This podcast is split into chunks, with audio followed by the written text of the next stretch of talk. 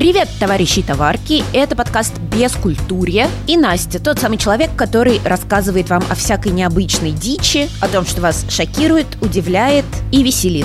Знали ли вы, что в Инстаграме есть огромное, буквально многотысячное сообщество как русскоязычных, так и англоязычных блогеров, которые ведут инстаграмы своих животных, в том числе собак. И ведут они их от лица собак. Что это за чудные такие люди и зачем они это делают, сегодня как раз расскажу. Герой нашего выпуска – очаровательный французский бульдог Оскар, он же Ося. Ося был слишком занят, чтобы со мной пообщаться, так что поговорила со мной его хозяйка Аня. Аня маркетолог, и ей фактически удалось изменить свою жизнь благодаря собаке собаки. Мы поговорили не только, конечно, о псах, но и о предпринимательстве и о том, как отсудить собаку у бывшего мужа. Поехали!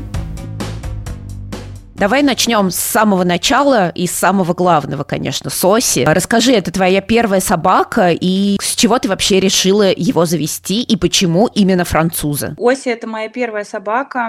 Он появился еще совместно с моим бывшим уже мужем. В какой-то момент мы просто поняли, что что-то нам скучно вдвоем, не завестили нам собаку. На тот момент у него уже был опыт э, собаковладения, скажем так. У него там был достаточно такой хороший опыт, он там и роды принимал. Не было понимания, кто нам нужен, мы просто открыли поисковик, э, ввели список пород и просто пошли по алфавиту. Мы понимали, что мы живем в квартире, осознанно подходили к своему там ритму жизни. Соответственно, мы хотели что-то небольшого размера, достаточно спокойного характера. И вот шли-шли-шли по алфавиту, дошли до буквы «Ф», увидели французского бульдога, такого смешного уша, с первого взгляд такого какого-то нелепого. Конечно, там было много написано про проблемы со здоровьем, но когда ты это читаешь, у тебя одно представление. Пишут там про всякие болячки, про аллергии, там про проблемы с носами, со спинами. Пока у тебя как бы этого нет, ты не столкнулся, очень сложно оценить масштаб бедствия. На самом деле, действительно, это такой как бы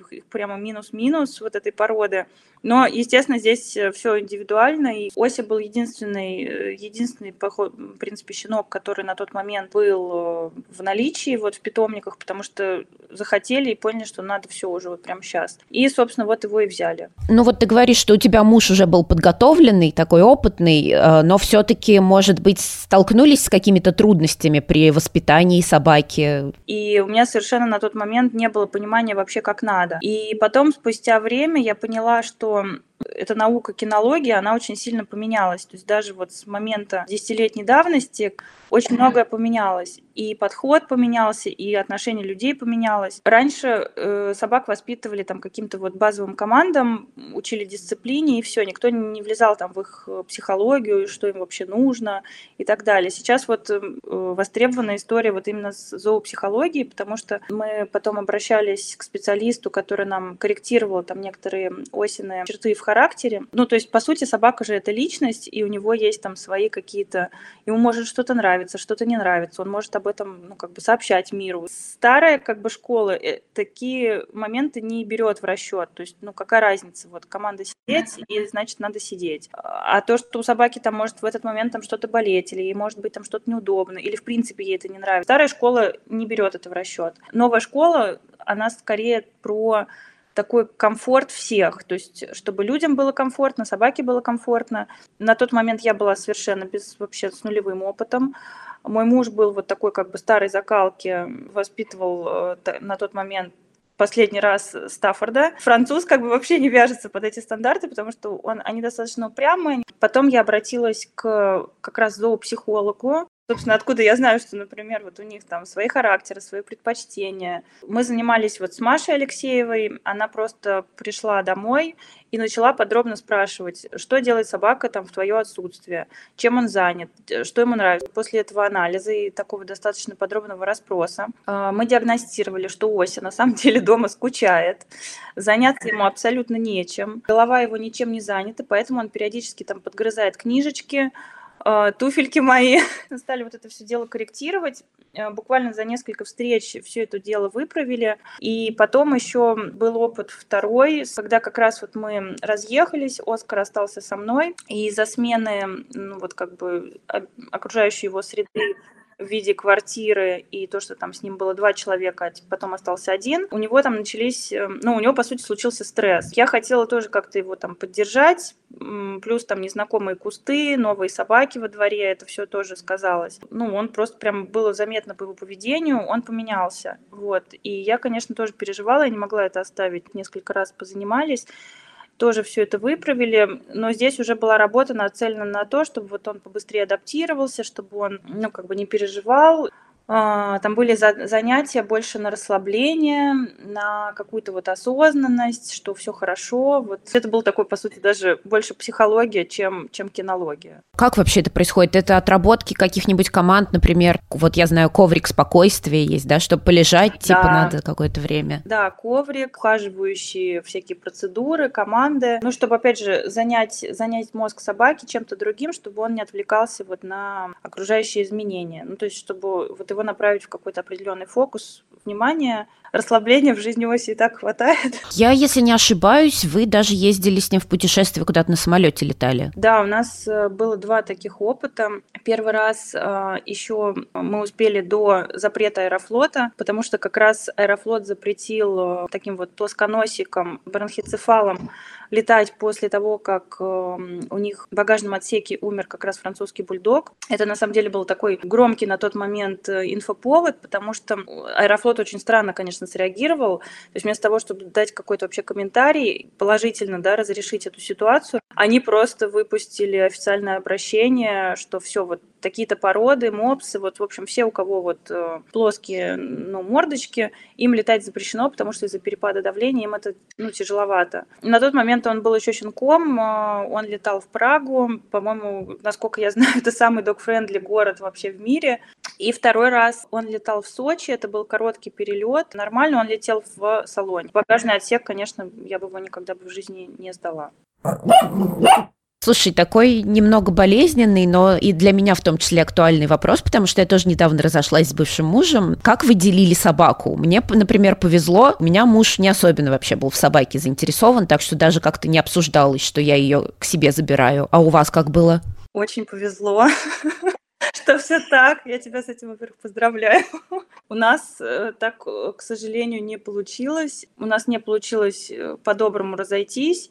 И скорее Оскар был таким поводом меня пошантажировать. Он понимал и знал, что я к нему действительно максимально привязана. Договор купли-продажи собаки был на него оформлен. И он этим очень сильно пытался меня шантажировать. То есть, так как мы разводились через суд, ну, то есть там прям было все серьезно, там прям была оценка экспертами оси, независим, независимая оценка как имущество. Мы вот оценивали, да, там вот у нас есть там вот это, вот это, там ноутбук, там, грубо говоря, и собака. То есть понятно, что каждый остается со своим ноутбуком, здесь никаких вопросов нету. А как делить собаку? Ее как бы вот, ну, либо туда, либо сюда. Независимый эксперт. Я ему прислала все документы, подтверждающие, что там у него такие-то такие болезни. Значит, нужно было оценить его рыночную стоимость. Вот, и как бы это цинично не, звуч... не звучало, но его, по сути, оценивали так же, как вот, например, там технику или там машину в открытых источниках, таких как Авито, там Яндекс и так далее, смотрели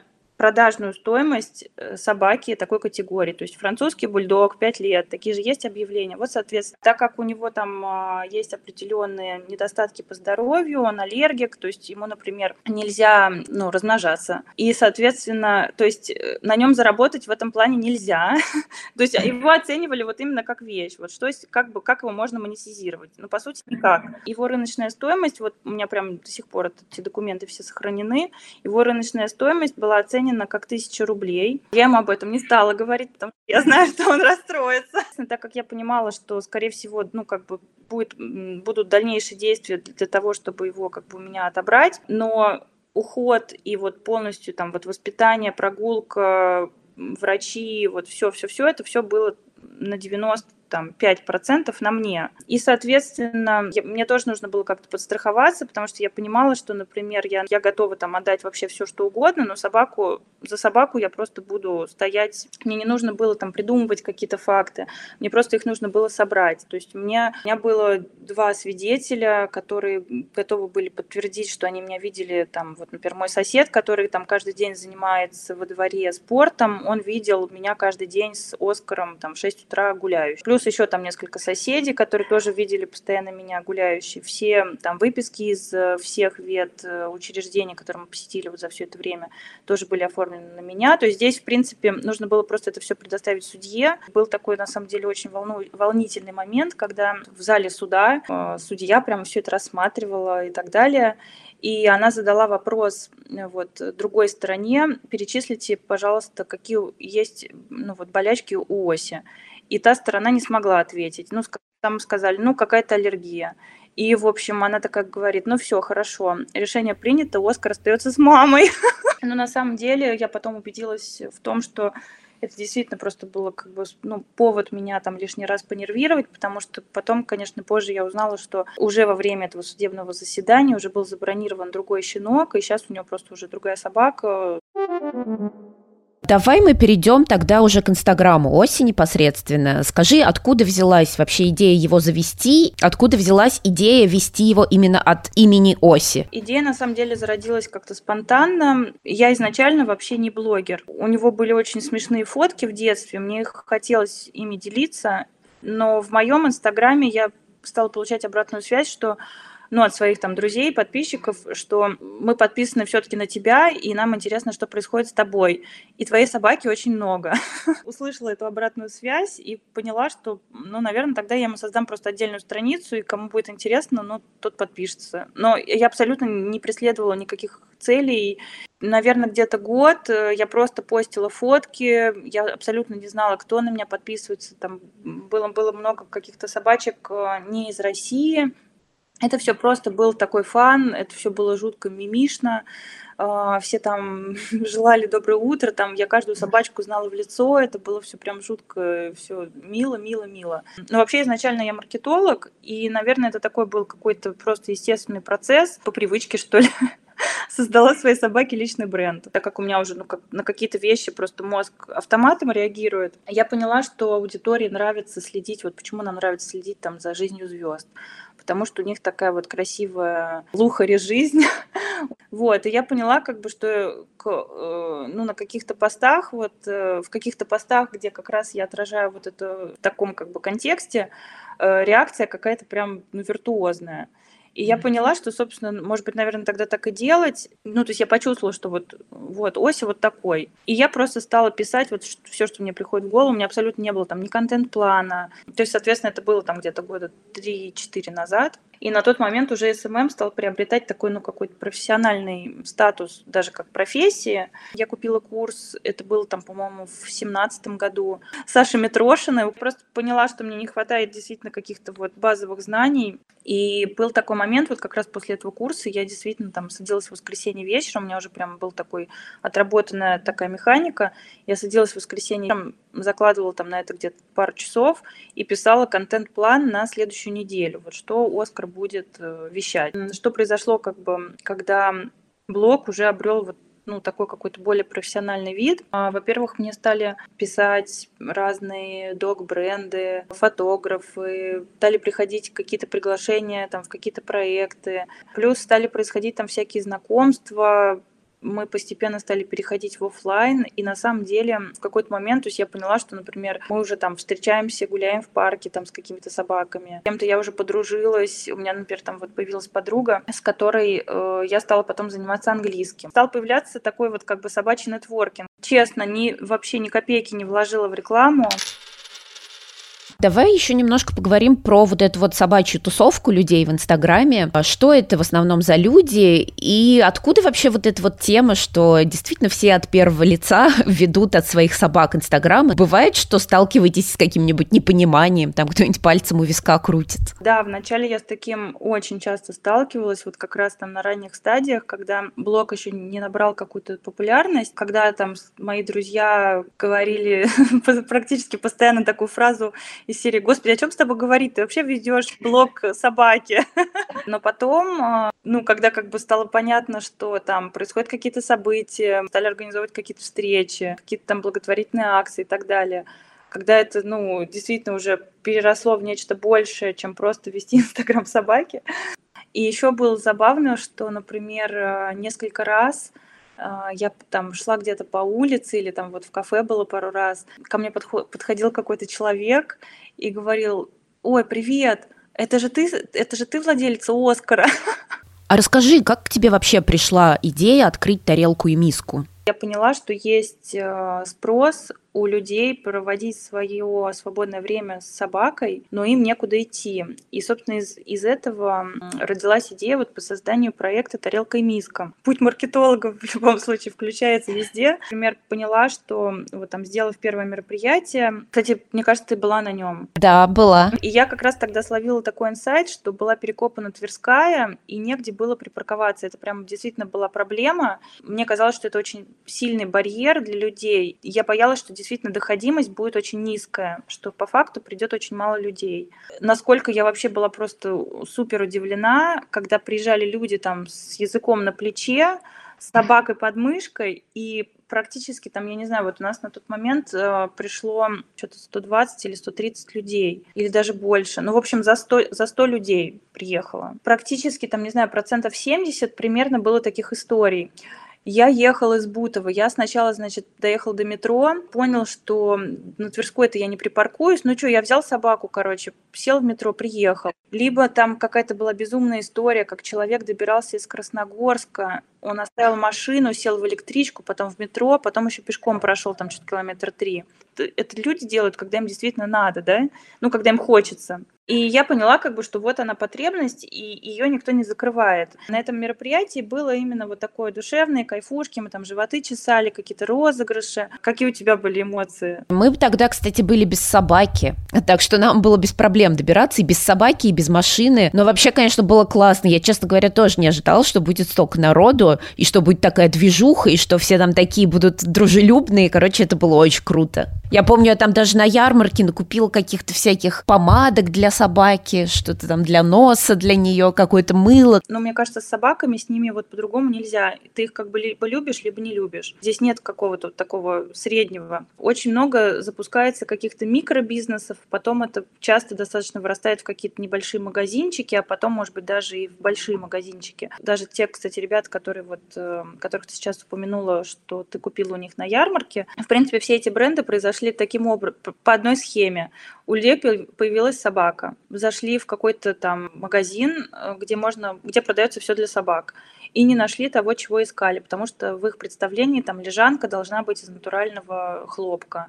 И подумали, так, все лежанки синтетические, попробую ей сшить сама. Сшивают самостоятельно лежанку, потом думают, ого, это же так удобно и так просто, а почему бы мне их не продавать и делать еще других песиков такими же там вот довольными, как мой. И вот так вот появляются вот такие как раз проекты, они вот действительно основаны на таких вот искренних, неподдельных вот таких вот чувствах. То есть это такая бизнес-модель от души, не с целью, не, не, не так, что там, о, здесь вот свободная ниша, можно заработать, а это именно вот от э, такого душевного искреннего порыва. А ты сама монетизируешь Осю как-нибудь? Я продавала рекламу рекламу в блоге буквально раза три, наверное. Хотя запросов на самом деле мне сыпется очень много. Мне лично, вот как подписчику вот каких-то других блогов, мне очень это видно. То есть я прям очень вижу вот такие вот рекламные посты, причем я понимаю, что вот собака это явно не использует, но они это рекламируют. Когда ко мне первый раз вот продажи рекламы, мне написали пылесосы и предложили две с половиной тысячи рублей. Я была приятно удивлена, потому что думаю, ого, нифига себе, типа, ну, все-таки первая реклама, это уже, знаешь, такой статус блогера. Писала про пылесос, потом про порядок дома, что-то такое. И потом я стала себя ловить на мысли, что, например, вот там мне пишут какие-нибудь э, продукты, вот которые явно Оскар не будет употреблять. Сейчас у меня есть четкая, прямо, грубо говоря, четкий скрипт, который я отвечаю в таких случаях. То есть если это какой-то вот просто микробизнес, и они предлагают за бартер, там, давайте мы вам пришлем бандану, а вы там про нас напишите. У Оскара там есть какое-то количество бандан, он их откровенно не носит, и у меня не получается про это написать вот как-то вот от души. И, и я вот прямо как-то это очень чувствую, И я потом стала от этого отказываться. Поняла, что как бы мне вот для имиджа блога мне классно взаимодействовать с какими-то крупными брендами. На бесплатной основе все делаю, просто мне, мне самой интересно. Вот такие вот микробизнесы, я им просто предлагаю, вот откровенно, нам мне нужна бандана, спасибо большое, давайте я вас просто поддержу в сторис. А какие у тебя траты на Осю? Э, может быть, ты что-то необычное ему покупаешь? Сейчас, на самом деле, я уже ему ничего не покупаю, потому что у него реально все есть, кроме еды. Ну, то есть просто я покупаю еду. Ну, у него, соответственно, вот таблетки от аллергии. Это, наверное, такая вот э, весомая часть бюджета на Осю. Вкусняшки, всякие гигиенические штуки, там, протирать глазки и так далее, и корм. Бывают еще всякие форс-мажоры, как, например, вот у нас случилось, когда у меня как раз сломалась машина, и ровно в этот момент а, у Оскара началось воспаление между позвонками и подозрение на грыжу. И как назло, конечно же, все супер врачи находятся на другом конце Москвы. И так как еще не все там сразу ставят диагнозы, только на такси вот так накатали, мне кажется, тысяч десять. Вот так в среднем где-то там две тысячи, там две с половиной в месяц, а тут вот раз и там почти тридцать. Расскажи, какие у тебя планы на блог? Я вот смотрю, в последнее время ты пореже там стала публиковать. В какой-то момент, когда вот было сделано несколько мероприятий, вот о которых мы поговорили, мне нужно было там проверить определенные гипотезы, где-то были скры- скрытые опросы там в постах и так далее. Мне нужно было понять, вот действительно, как бы стоит, стоит ли организовывать вот это вот пространство тарелка и миска. С помощью блога и с помощью меропри... вот таких вот небольших мероприятий был такой еще параллельно сбор информации участвовала с этим тестовым проектом в маркете местной еды на территории музея Москвы. Вот, в рамках двухдневного фестиваля мы это делали совместно с одним кормом, брендом кормом марсовского корма. Так получилось, что как бы им понравилась в принципе вот эта концепция, что собака хочет организовать, то есть это же все как бы от лица Оскара, собака организовывает такой вот офлайн кафе для своих они большую часть там работы, затрат взяли на себя. Там они пригласили кучу звезд. Был жутчайший ливень ровно два дня.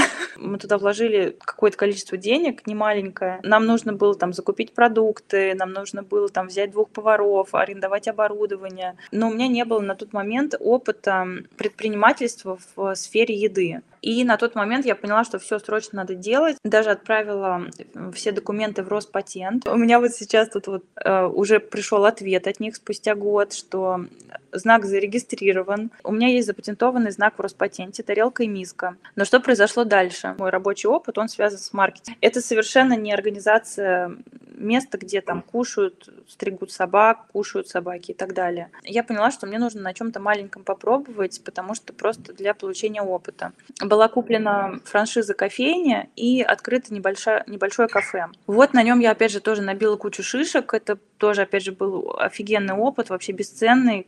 Вырубилось электричество, не работает касса. Год в итоге это кафе просуществовало. А, я его вот э, продала.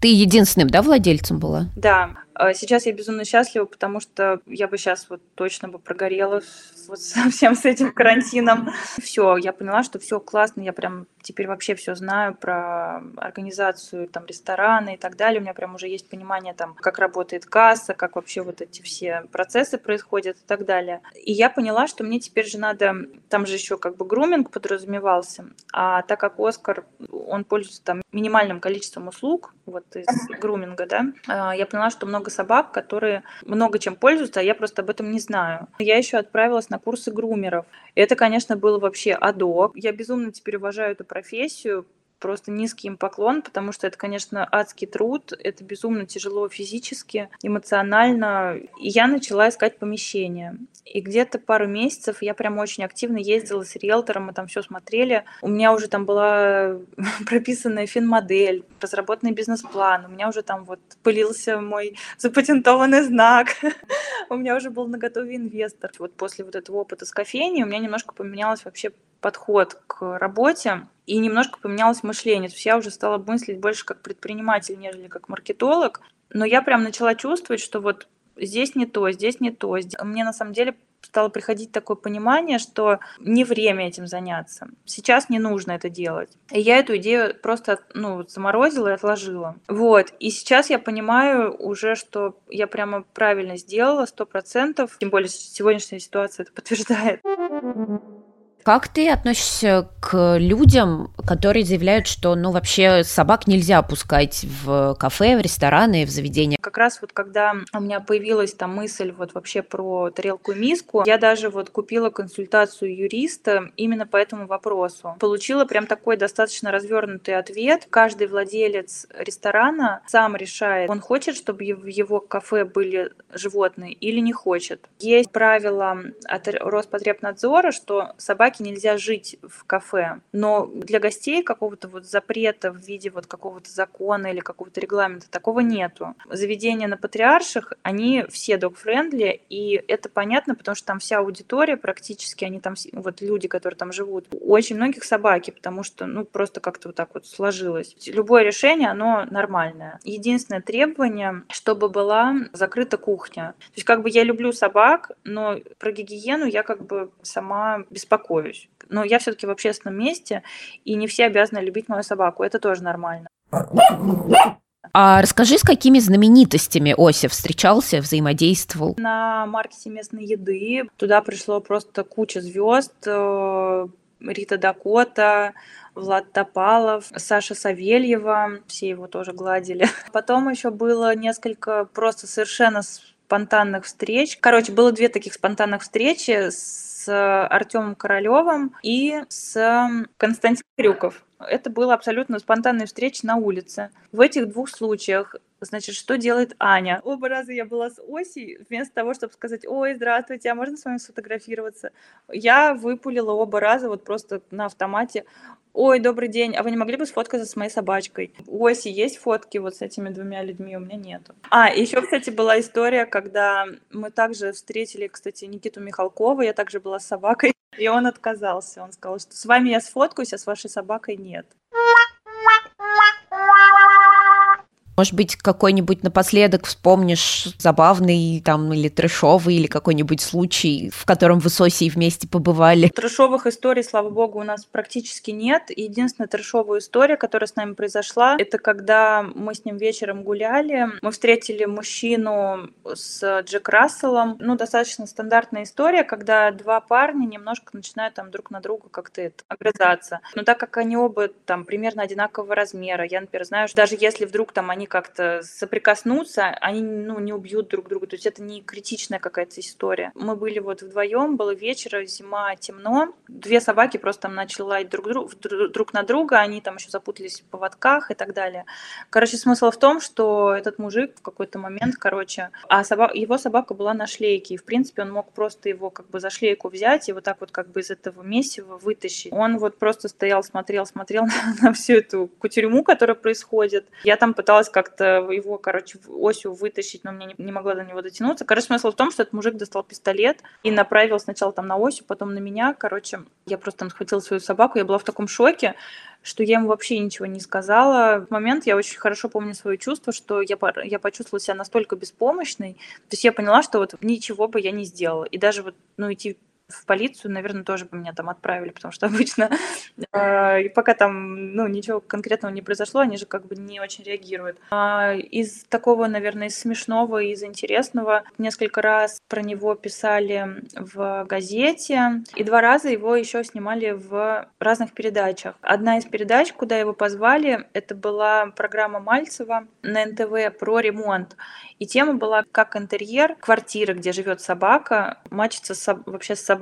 Вот. И так интересно, что вот как раз квартира, где вот мы жили, она реально была такая черно-белая, и собака тоже черно-белая. Так получилось, что редактор этой программы была подписана на Осю, и когда вот э, они решили снимать передачу на такую тему, этот редактор вот как раз говорит, о, давайте вот я подписана на такого бульдожку, давайте вот его пригласим. И, в общем, у меня вот в Инстаграме есть кнопка кнопка «Позвонить». То есть э, из Инстаграма можно напрямую связаться просто со мной. И, соответственно, в какой-то вот просто день звонит телефон, э, я беру трубку, говорю «Алло». И вот молодой человек э, на том конце говорит «Здравствуйте, а это Оскар? Я говорю, ну, в какой-то мере, да. Он говорит, ого, так неожиданно, женский голос. Я говорю, ну, а вы ожидали, что вам собачка ответит или что? Да, он поржал, э, сказал, что да, действительно, я не знаю, что я ожидал. В итоге он нас позвал на передачу. Тоже такой был очень интересный опыт, потому что там были, во-первых, очень интересные гости. Там я познакомилась с собаками, у которых больше миллиона подписчиков на YouTube. Вот такая мимимишная история сегодня вышла. Ну, а мне с моей собакой пора идти наполнять Инстаграм контентом. Кстати, товарищи, помните, если вы не ставите лайк и не пишете комментарии, где-то грустит одна маленькая собачка. И вообще, что за дела? Количество прослушиваний растет. Мне недавно даже на собеседовании работодатель сказал, что слышал о моем подкасте. И где? Где моя слава? Где мои реакции? В общем, не молчите, пожалуйста. Бескультурия вернется к вам в следующий четверг. Всем пока!